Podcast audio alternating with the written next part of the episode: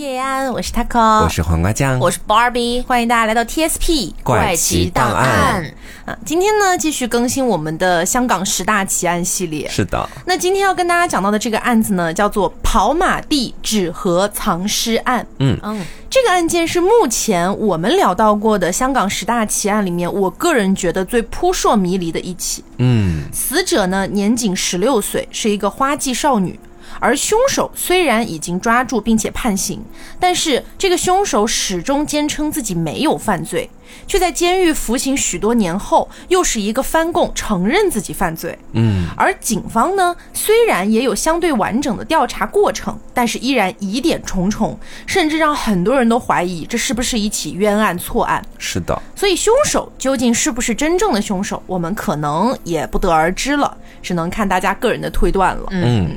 那这起案件呢，发生在一九七四年的香港，也就是说，当时的香港还没有回归咱们祖国，属于是一个被英国管辖的范围。所以后来这个案件的主调查官是英国人，包括整体的办案逻辑也会比较的西化一点啊，这个大家不要觉得奇怪哈。那同时呢，案发地点是在香港的跑马地，跑马地是位于湾仔区的中南部，这是香港早期开发的地区之一。之所以叫跑马地，是因为香港的第一个赛马场是在这里建造的。嗯，那么案发当天呢，是一九七四年的十二月十七号，当天的凌晨七点左右，有一个清洁工阿姨在街边发现了一个被丢弃的包装电视机的纸箱子，因为箱子的外部没有什么破损。加上当时时间还早，早上七点钟左右嘛，所以路上几乎没有什么行人。那阿姨呢，就以为是别人放在这里准备拿走的货物，当时并没有去仔细查看箱子里到底都有什么。阿姨呢，就去清扫其他的区域了。阿姨离开后不久，这条街上的一个兽医诊所在八点四十五的时候准备开门营业了，但这个纸箱子呢，就放在诊所的门口。于是有一点挡生意的意思了，嗯，那诊所的职员呢就想挪动这个纸箱子，嗯，但是却发现这个纸箱异常的沉重，这个职员还找了另一个同事来帮忙，才把这个箱子从店门口推到了路边。等到早上十点左右，清洁阿姨又回到了这条街上，发现这个箱子居然还在这儿，就觉得啊，那可能是别人丢掉的垃圾，准备把它处理掉。却发现这个箱子被塑料绳给牢牢绑住了，而阿姨剪开塑料绳，把箱子打开之后，发现箱子上面覆盖着几张英文报纸，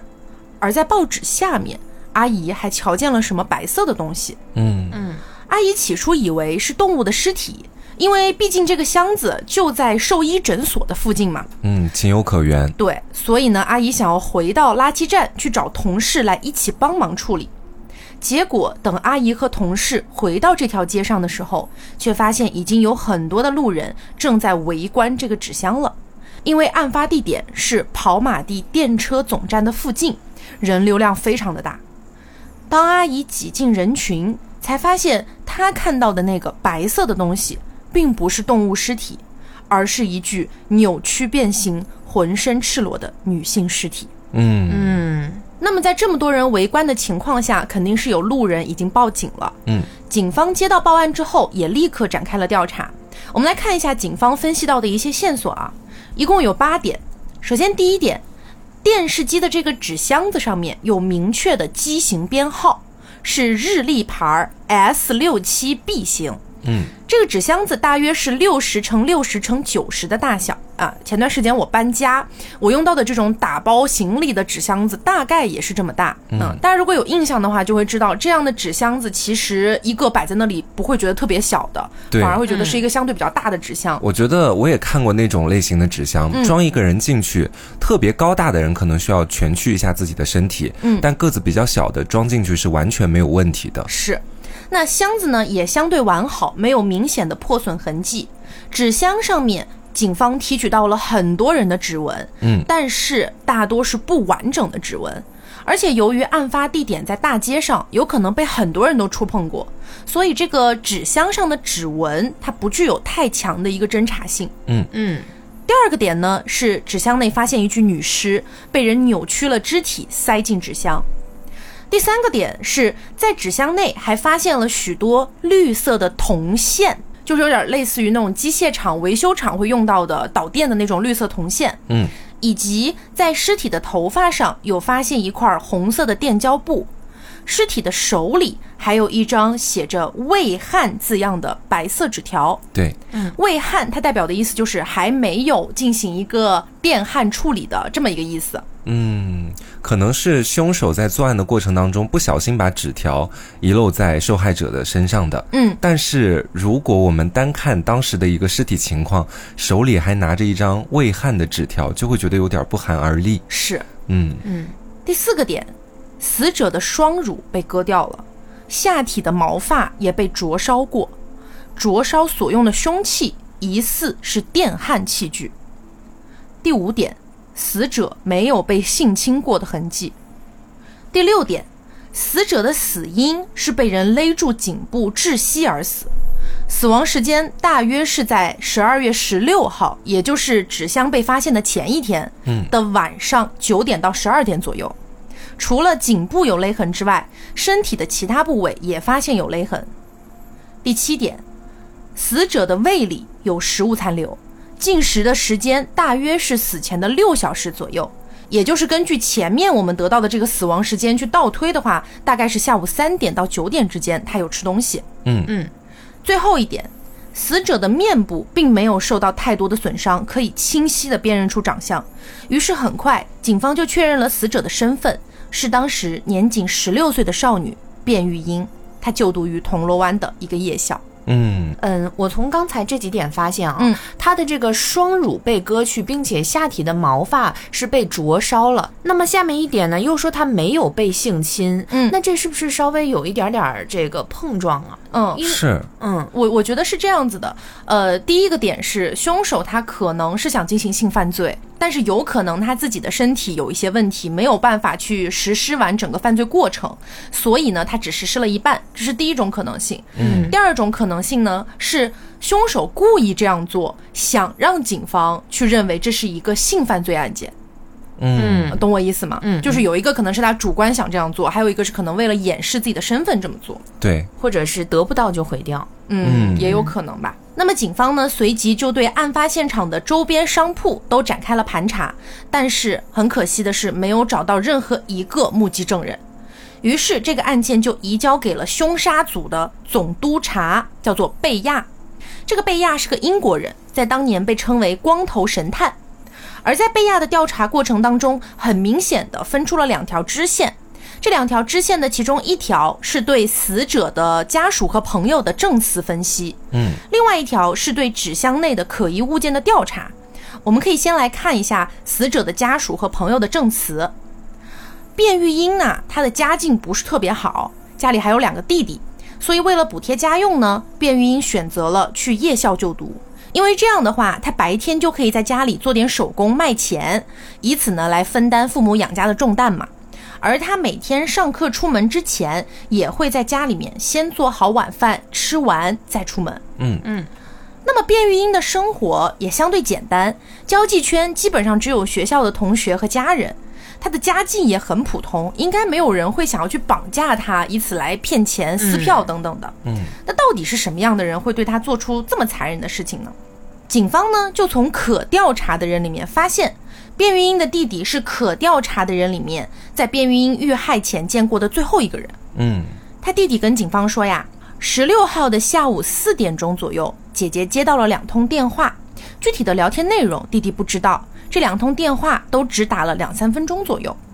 而平常呢，姐姐都是在家里面做好饭，并且吃完了饭再去上学的。一般出门的时间都是下午六点半，搭乘电车到夜校大概是七点钟，刚好上课。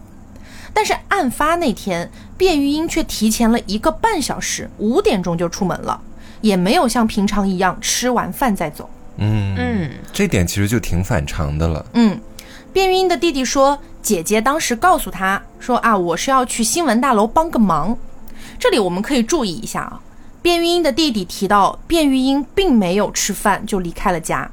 可是我们在前面提到过，法医的尸检显示，卞玉英的胃里是有食物残留的。对，也就是说，在他离开家之后，可能还吃了个饭，之后才遇害的。对，至于他吃是自己去吃了点东西，还是有人约他一起出去吃东西，这个地方是打问号的。嗯，那除了卞玉英的弟弟之外，警方还发现卞玉英在死前曾经联系过一个朋友，名字叫做陈冰冰。陈冰冰表示啊，之前卞玉英借给了他一卷录音带，十四号的时候，卞玉英就打过电话给他，说有别的朋友要借，让陈冰冰还给他。到了十六号的下午六点半左右，卞玉英又给陈冰冰打电话，说我们俩一会儿就在那个跑马地的电车总站附近，然后你把这个录音带还给我。于是陈冰冰用了五分钟左右到达了跑马地电车总站，可是陈冰冰在原地等待了半个小时左右，卞玉英都没有出现。于是陈冰冰在七点左右离开了。那个时候的卞玉英是不是已经被凶手带走或者挟持了？我觉得很有可能。对，不然他不可能放着一个已经约好了的事情不去做，就此消失。嗯，而且我觉得当时的卞玉英应该也在跑马地电车总站的附近。附近嗯，对，嗯但是呢，陈冰冰还表示过，说卞玉英这个人一直都有迟到的习惯，也经常爽约。之前类似的事情发生过好多次了，所以陈冰冰也没有太在意他没有来的这件事儿。陈冰冰还说到，卞玉英呢也没有什么仇人，平时穿的也非常保守，没有男朋友。嗯那警方呢也从卞玉英就读的夜校去进行了调查，发现有一个男生追求过卞云英很多次，甚至公开表白，但是都被卞云英拒绝了。于是警方当时也怀疑啊，是不是这个男生因爱生恨？但是，一番调查下来，发现这个男生和此案毫无关系。哦，那人际关系上面的调查到这里算是断掉了，也没有得到什么特别有用的线索。接下来，我们再来看一下纸箱内发现的这些物证的调查方向。首先，日立牌 S 六七 B 这个型号的电视是一九七二年四月初在香港开始发售的，也就是说，在香港才发售了一年多两年左右的时间。在排查了品牌代理商之后，警方得出的唯一结论是，这个纸箱子原本应该装着的那个电视机，应该就是在香港区域内出售的，嗯，嗯，仅此而已。这个结论不管怎么说，我们都能知道，对案件本身的进展帮助不大。是的，是的，那纸箱内还发现了什么呢？发现了绿色铜线、红色电胶布这些东西。警方当时就觉得这些东西基本上按理来说应该只有工厂或者维修厂之类的地方才有。嗯，于是呢，又在跑马地附近搜索了所有的工厂、维修厂这类地方，一共排查了接近八百个人，依然毫无收获。于是呢，警方只好又把目光重新锁定回了纸箱子上面。为什么呢？因为按理来说，尸体的体重是不轻的，有个九十斤左右，至少在搬运或者拖拽的过程当中，纸箱都应该会产生一定程度的破损才对。对，可是纸箱被发现的时候，也就是在大街上的时候，是十分完整的。这是不是证明他拖行的距离并没有特别的久啊？嗯，我觉得很有可能。嗯还有一种可能就是他借助了某种道具或者工具来去运送这个箱子。对，嗯当时警方得出的推论是，凶手可能有车，甚至是货车。为什么呢？因为那个总督察贝亚，他找来了五十多款不同的私家车，想要模拟还原犯罪过程，还让一个体重和死者接近的女警察卧在纸箱里面，但是却发现啊，一个人徒手去搬这个箱子其实是搬不动的。嗯嗯如果有听众尝试过，就比如说抱起你的朋友或者托起你的朋友，你会感觉九十斤应该还算是一个能承受的体重，但是这是尸体在箱子里面。它不像是你去拖活人的时候，你可能双手插在腰间或者腋下，你有个能借力的地方。对，能有个卡扣，比如说胳肢窝那个地方，对能卡着给它往前拖。但箱子它本身其实相对来说比较平滑，嗯你找不到一个点去给它完全的往前拖。对，一个人搬不动呢，两个人搬可以吗？但是警方发现，如果是两个人一起去搬这个箱子的话，箱子会有一定程度的变形。嗯嗯，而且私家车的空间也不足以放下这么大的纸箱子。那如果是货车的话呢？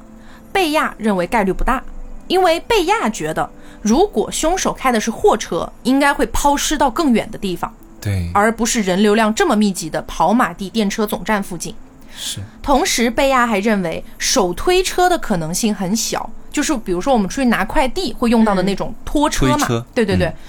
因为贝亚觉得，如果是用这种手推车的话，会很容易引起路人的注意。但是我觉得这个地方有一点牵强啊，毕竟纸箱子你单从表面上去看的话，它只是一个电视机的外壳，而且相对完整。人们就算看到，应该也只是会觉得工人在卸货而已。你只是一个运货的人员，可能也不会多想。对，那刚才我们也提到，旁边它是有一个宠物医院的，对吧？嗯我们平时呢应该会扔掉一些这个医疗耗材或者是一些动物的尸体。嗯那这大箱子有可能里面就是啊汇集了一些东西，别人就不注意嘛，比如说垃圾清理就清理掉了，他会不会有这样的思想？很有可能钻个空子，对他可能就觉得说，这个兽医诊所有可能平时会有类似的行为，对然后可能这个清洁工来清理的时候也习以为常，就只是把它拉到垃圾站去焚烧，嗯结果没有想到他的这个箱子里其实装的是尸体，嗯，然后他本来是以为可以顺利的送到垃圾场去的，对，嗯，明白，嗯。也有可能。是。那继续回到刚才贝亚的那个推断上，他觉得私家车不可能，货车也不可能，手推车也不可能，所以说案件调查到这里一度陷入僵局。直到有一天，有一个探员偶然间发现，有一个雪糕店，嗯，它的楼上是一个阁楼，并且这个阁楼里面做了一个小型的加工工厂。这个小工厂属于那种麻雀虽小，五脏俱全的类型。啥器材都有。对，探员在里面发现，不管是绿色的铜线也好，红色的电胶布也好，还是说死者手里拿着的那个写着“魏汉”字样的白色纸条也好，都有在这个小型工厂里面找到相同或者类似的东西。哦，啊，包括在这个小型工厂里面，他们找到的那个白色纸条上面写着的是“修妥”，就是已经修好了这么一个意思。刚好与魏汉对上了。对，并且呢，卞玉英的那个朋友陈冰冰还跟警方表示过，卞玉英这个人是非常喜欢吃雪糕的，喜欢到什么程度呢？是那种看到雪糕店就忍不住想要进去买一根儿的这种程度。嗯于是警方就迅速的对这个雪糕店展开了调查。雪糕店的店长说，楼上的这个工厂是用来维修店里面的自动贩卖机的。虽然说呢，工厂里面也有纸箱，但并不是装电视机的那种纸箱，而店里面呢也有统一订的报纸，却是中文的报纸。嗯，这两点就跟前面的那些线索对不上了。是啊，虽然有些物证对得上，有些对不上，但是警方还是要求查看了一下案发当天的值班表，发现值班当天只有一个叫做欧阳炳强的男子值班。嗯通过调查发现，欧阳炳强案发的时候二十八岁，有一个结婚了一年的妻子和一个一岁的女儿。欧阳炳强呢也非常配合警方的调查，他表示，案发当天店里面没有什么异常，包括警方拿出卞玉英的照片给欧阳炳强看，他也表示完全没有印象。警方先后三次提审欧阳炳强，三次调查笔录之后都放他回家了。而半个月之后，第四次调查，是贝亚申请到了搜查令，直接到了欧阳炳强的家进行了搜索，并且带走了欧阳炳强家大量的衣物，还逮捕了欧阳炳强。原因是什么呢？原因是警方在死者的指甲里还发现了衣物的纤维，要和欧阳炳强家的衣物做对比。嗯结果对比发现，在两百六十九根衣物纤维里面，有七根和欧阳炳强的一件外套是相同材质的纤维。欧阳炳强当时说：“不是啊，我案发当天根本就不是穿的这件衣服。”但是店长也表示，他真的不记得欧阳炳强上班的那天穿的是什么衣服了。嗯于是，警方就凭借这一个点，对欧阳炳强提起了诉讼。哦我们来看一下，按照警方的说法，他们当时分析出的一个案发过程是怎么样的？啊，这个案发过程完全是警方去推断出来的，并不一定是真实的案发过程啊。是这样的：一九七四年十二月十六号星期一，受害者在晚上将近六点半左右的时间进入了这个雪糕店，向当时正在值班的欧阳炳强借电话，或许也买了雪糕吃。就是在这个阁楼里打了电话给陈冰冰，下楼离去之际，欧阳炳强临时起意，试图想要强奸受害者，结果引起了受害者的强烈反抗。而受害者想要逃跑的时候，欧阳炳强就从背后一把勒住他的脖子，同时捂住了受害者的嘴，不让他发出喊叫。但是，一时之间用力过度，勒死了受害者。接着，欧阳炳强回到楼下的店铺继续值班。经过几个小时之后，他在值班结束后回到了阁楼上的工厂，脱去受害者的衣物，并且消灭掉指纹等证据。警方认为，嫌犯还用工厂里的电焊器去灼烧受害者的下体，还割掉了死者的乳房，故意造成了假线索，就是让警方误以为这是一个色情变态犯下的命案。最后，嫌犯不知道从哪里找来了一个纸箱，可能是在附近的垃圾站找到的，并且把死者放在了纸箱里面，以塑胶的绳子去捆绑固定纸箱。但由于纸箱很沉，嫌犯没有办法单独的抬起它，又怕纸箱的底部磨损，所以不能拖行很远的距离。于是他就将纸箱丢弃在了雪糕店隔壁的兽医诊所的前面。为什么要丢在兽医诊所前面呢？因为嫌犯希望让别人以为里面装的是动物尸体，然后原封不动的送去垃圾站焚烧掉。而嫌犯在到家之前也丢掉了死者的衣物和其他的物件，也有可能是丢在了垃圾站里。嗯，并且警方还说他们在工厂里面发现了一撮女性的毛发，警方坚称这就是受害者的头发，但是当时其实根本没有 DNA 技术，所以这一撮毛发到底是谁的，其实也是打了一个问号的。嗯，那么听完这个警方还原的这个打引号的案发过程，我不知道两位有什么样的感觉啊？我觉得他们其实是在为了证明欧阳炳强犯下了这个罪行，嗯，而在去刻意的，好像给我的感觉是打引号的捏造出了一整个案件发生的过程，嗯，因为好像正是因为他们搜查到了一些电焊器，然后还有一些那个衣物的纤维，嗯。然后他们在死者的身上恰巧也发现了相同的东西，就把这两个点直接一结合，然后判处了凶手的罪行。嗯，我觉得这好像会有一点牵强。对，嗯，我是觉得他好像有一点操之过急了，嗯并且这个面儿也没有拓得很广，因为他先后一共四次都提审了欧阳炳强嘛，贝亚他一直都是执着在这一个人身上，嗯他没有多去寻找几个可能是嫌疑人的人，就一直在这一个人身上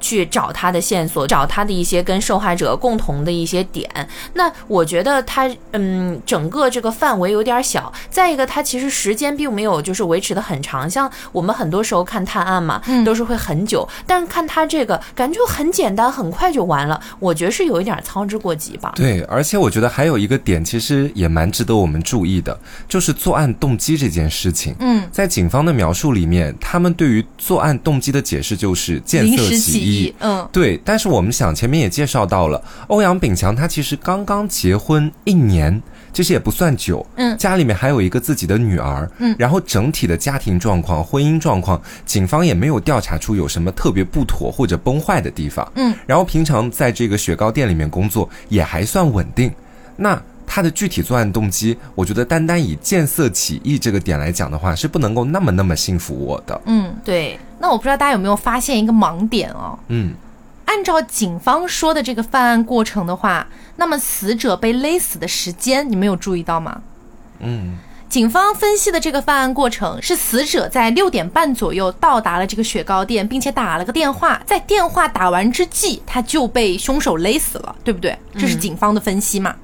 但是前面尸检报告给出来的死亡时间是晚上九点到十二点，时间完全岔开了。他总不可能在那儿打电话打了三个小时吧？嗯根据陈冰冰的一个描述，他们通电话不过也就几分钟的时间。嗯，所以按照这么来说的话，那死者的死亡时间难道是六点多吗？这跟尸检根本对不上呀。我觉得还有一种可能性啊，但这可能性到后面也会被推翻。嗯就是当天晚上的时候，卞玉英她其实在那个上面跟欧阳炳强一起聊到了九点，这点可能本身就已经很让人觉得不可置信了。嗯而且在后面还有一个就是她跟陈冰冰之间还有一个要归还录音带的约定。嗯，我想。但凡是一个普通人，他都不会选择直接无视掉那个约定，直接跟一个陌生人在陌生的阁楼里面聊好几个小时到九点之后被杀害。而且你旁边就是电话，为什么不打个电话给陈冰冰，再说明一下情况呢？对对的，而且还有一个，他是在雪糕店，对吧？进来的人会比其他的店铺要稍微多一点吧，尤其六点多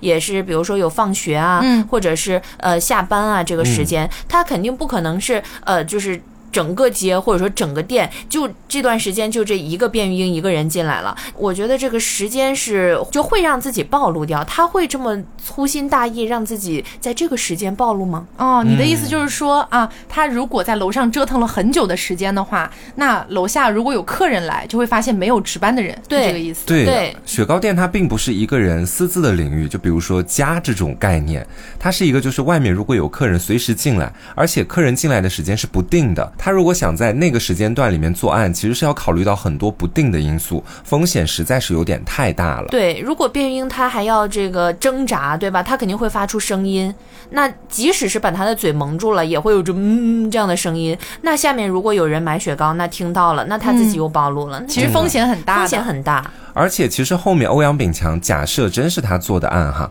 作案之后他还能够呃在离尸体不远的店里面继续值班，还值直到班了好几个小时。对，直到警察过来把他抓住。我觉得有两种解释吧，要不然就是他心理素质过于强大，觉得自己作案天衣无缝，也不怕警察找上自己；另外一种就是这起案件，我觉得可能真的跟他没有太大的关系。嗯嗯，那接下来我们来看一下其他的一些疑点啊。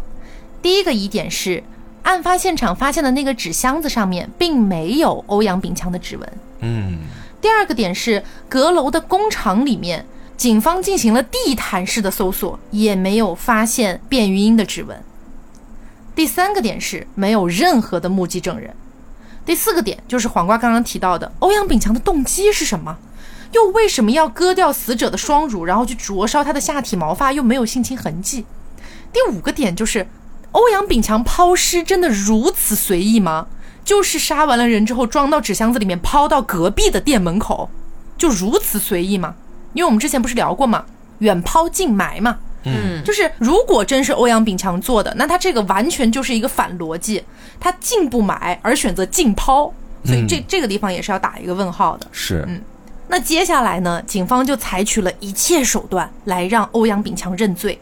他们甚至还装作是死者的冤魂给欧阳炳强打电话，但是欧阳炳强也没有任何的慌乱哈，就是坚称自己没有犯过罪。嗯，但经过十七天的审讯之后，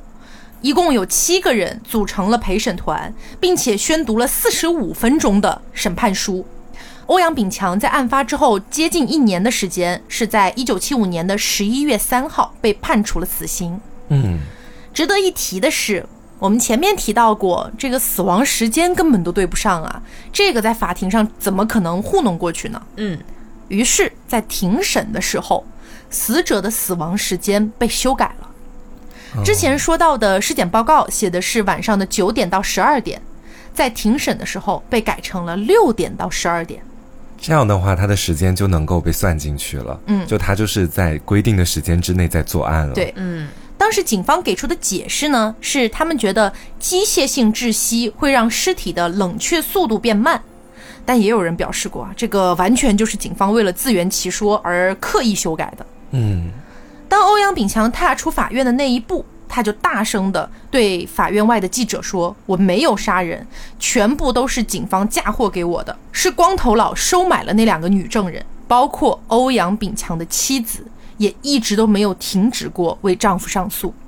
这两个女证人啊，是在庭审的时候才出现的，说是在一年前的夏天，一九七三年左右，这两个女生呢一起搭乘了轮渡。这两个女证人说，欧阳炳强当时也在这个轮渡上，并且趁两个女生不注意的时候，用香烟烧过她们的裙子。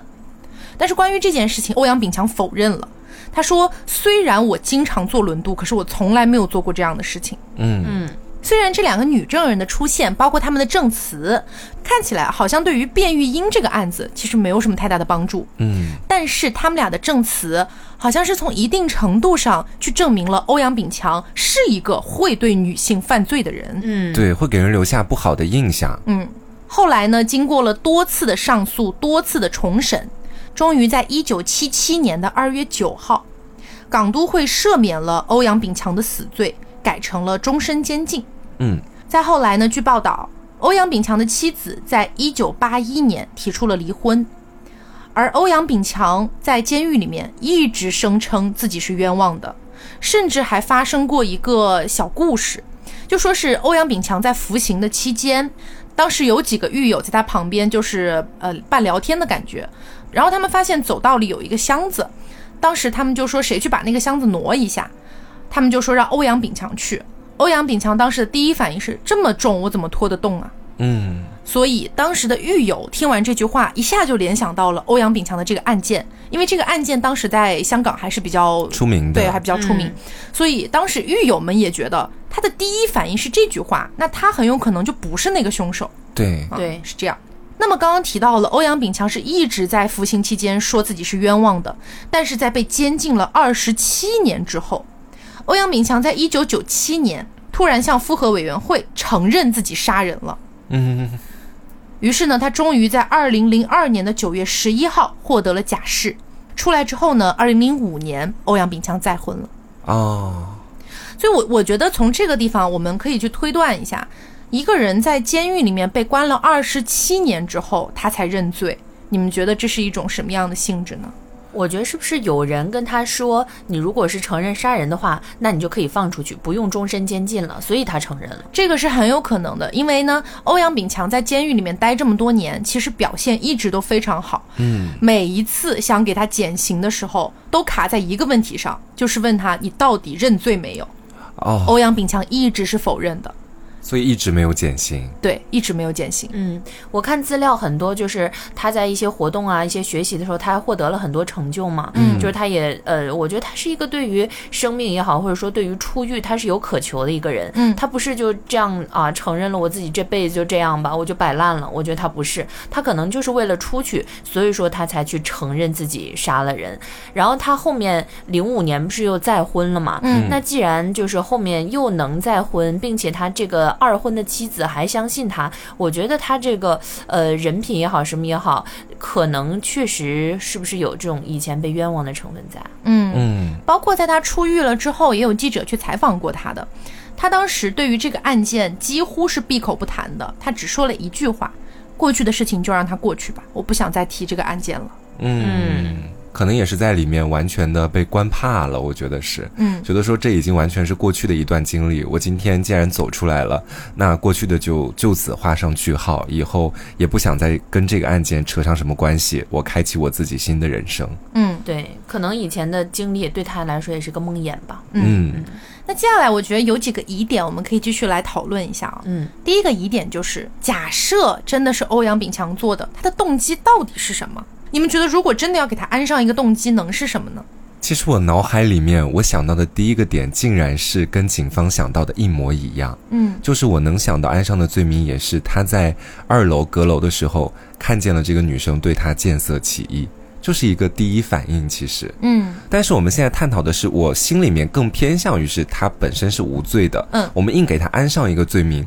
是我的第一反应是这个。嗯那警方当时也是跟我完全相同的一个想法吗？我其实心里面挺好奇的。有可能哈。嗯嗯，那第二个点呢，就是这整个案件你们发现没有啊？它缺少直接的人证，也缺少直接的物证，嗯嗯是，所以他相当于是在一个没有直接的人证和物证的情况下定的罪。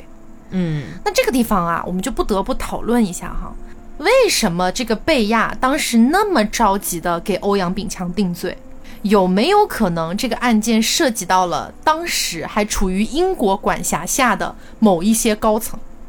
嗯哦，有可能。是为了替别人来当替罪羊，所以紧急的把这个案子给结案了？是。嗯，就像刚才咱们不是说，感觉他很草草就了事了，嗯这时间有点短，一点都不像一个侦查应该有的时间线。嗯对，而且有一点挺值得注意的，就是这个是香港的司法史上首宗没有目击证人，仅以科学见证技术将凶徒定罪的案件。嗯，我觉得说科学见证技术，它必然可能是在案件里面很重要的一个部分。嗯，但是单以当时那个年代还不够发达和成熟的的科学见证技术，嗯来判定罪犯的话，我觉得还是在可信度上，以我现在的目光来看是不足够的。嗯嗯而且在进行具体的审判和审讯之前，检察官其实有说过一句话去引导陪审团，他说的是：此案的审判依赖许多环境证据。如果综合这些证据没有合理怀疑，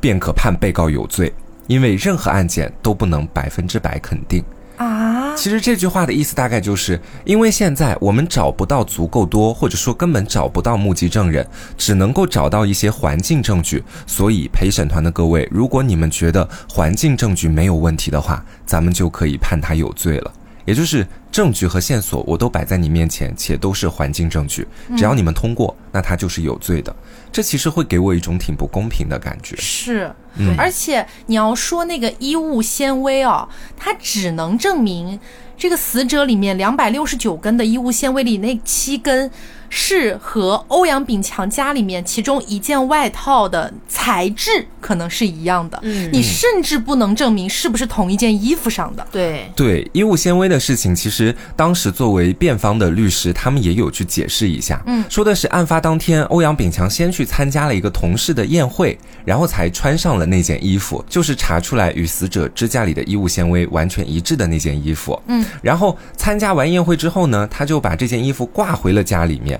之后，这件衣服是警察去他家里面直接搜查到的。嗯，所以呢，欧阳炳强就觉得那些纤维可能是在宴会上他和别人握手的时候得到的，也可能是真正的凶手和他穿了相同的衣服，那个纤维不一定完全来自于他的那件衣服。对呀，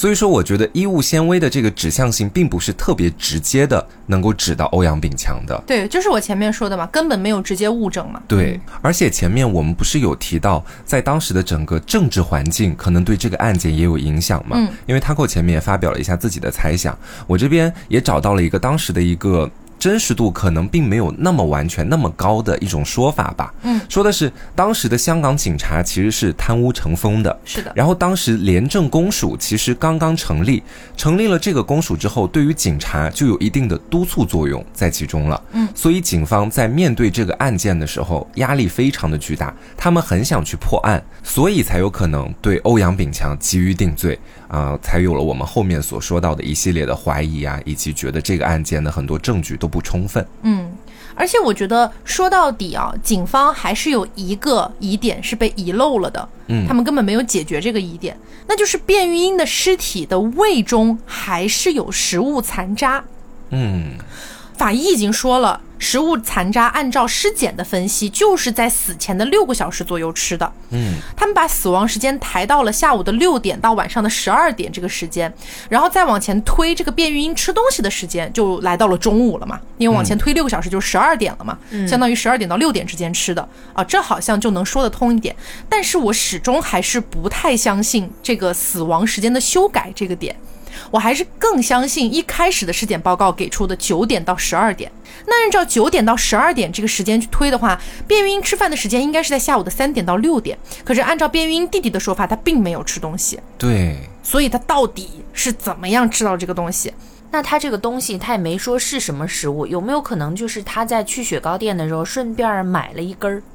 有可能，有可能。但是疑点就在于他到底有没有到过雪糕店，我们都不知道。哦，嗯嗯，因为到过雪糕店这个点，完全是警方根据现场环境的那些证据给推测出来的。对，而且其实我们前面，我觉得我们其实会更相信欧阳炳强一点，嗯，他的一些说法。欧阳炳强自己也说，他当时根本就没有见过卞玉英这个人，嗯，那他到底有没有去过雪糕店，这就是一个永远的谜团。假设我们愿意相信欧阳炳强的话，那就证明卞玉英他自身没有到过雪糕店，也没有吃过雪糕。嗯，嗯，这个点其实就是听起来会觉得挺扑朔迷离的。那既然这么说，那会不会警方他其实在尸检当中，他感觉那个是雪糕，所以说才默默的把这个线索牵引到了雪糕店，找到了欧阳炳强，不是的缩小到这个范围呢？不是的，缩小到雪糕店是一个探员偶然之间发现的。他是在继续的摸查的工作里面，偶然间发现这个雪糕店上面有一个工厂，通过工厂这个线索才去倒推的雪糕店，而不是通过食物残渣找到雪糕店，再找到工厂。两个逻辑是反过来的。嗯嗯嗯，所以，那至少我们能证明，当时法医给出的尸检报告里面提到的这个食物残渣，并没有指向雪糕。嗯，是这个样子的哦。而且我觉得还有一种这个他吃食物的可能性，因为先前有提到嘛，他当天是没有在家吃饭，选择直接出去，原因是要去一趟新闻大厦。嗯，会不会是在新闻大厦里吃的东西啊？他有没有到过新闻大厦，也要打个问号。哦，因为他后面的行踪其实都是一个疑点。嗯，就因为可能当时那个时代的科技也不太发达，没有办法去追查到他离开家之后的踪迹，对对完全只能够去听一些证人的证词来去猜测他到底去过什么地方。如果像现在一样有监控器的话，其实会好探很多。对对对，所以这个案件到这里，我们差不多就聊的比较完整了。嗯，呃，但是基于这个欧阳炳强到底是不是凶手，我觉得可能大家心里面还是有一些疑问在的。嗯，我觉得大家也不妨可以把自己的猜测打在评论区，然后我们一起继续来讨论一下啊。嗯说不定有些人的想法，包括你们的猜测，可能会更加的深入一些。是的，那么今天的节目差不多就到这里了，希望大家能够喜欢。那么我是 Taco，我是黄瓜酱，我是 Barbie。那我们下周再见，拜拜拜拜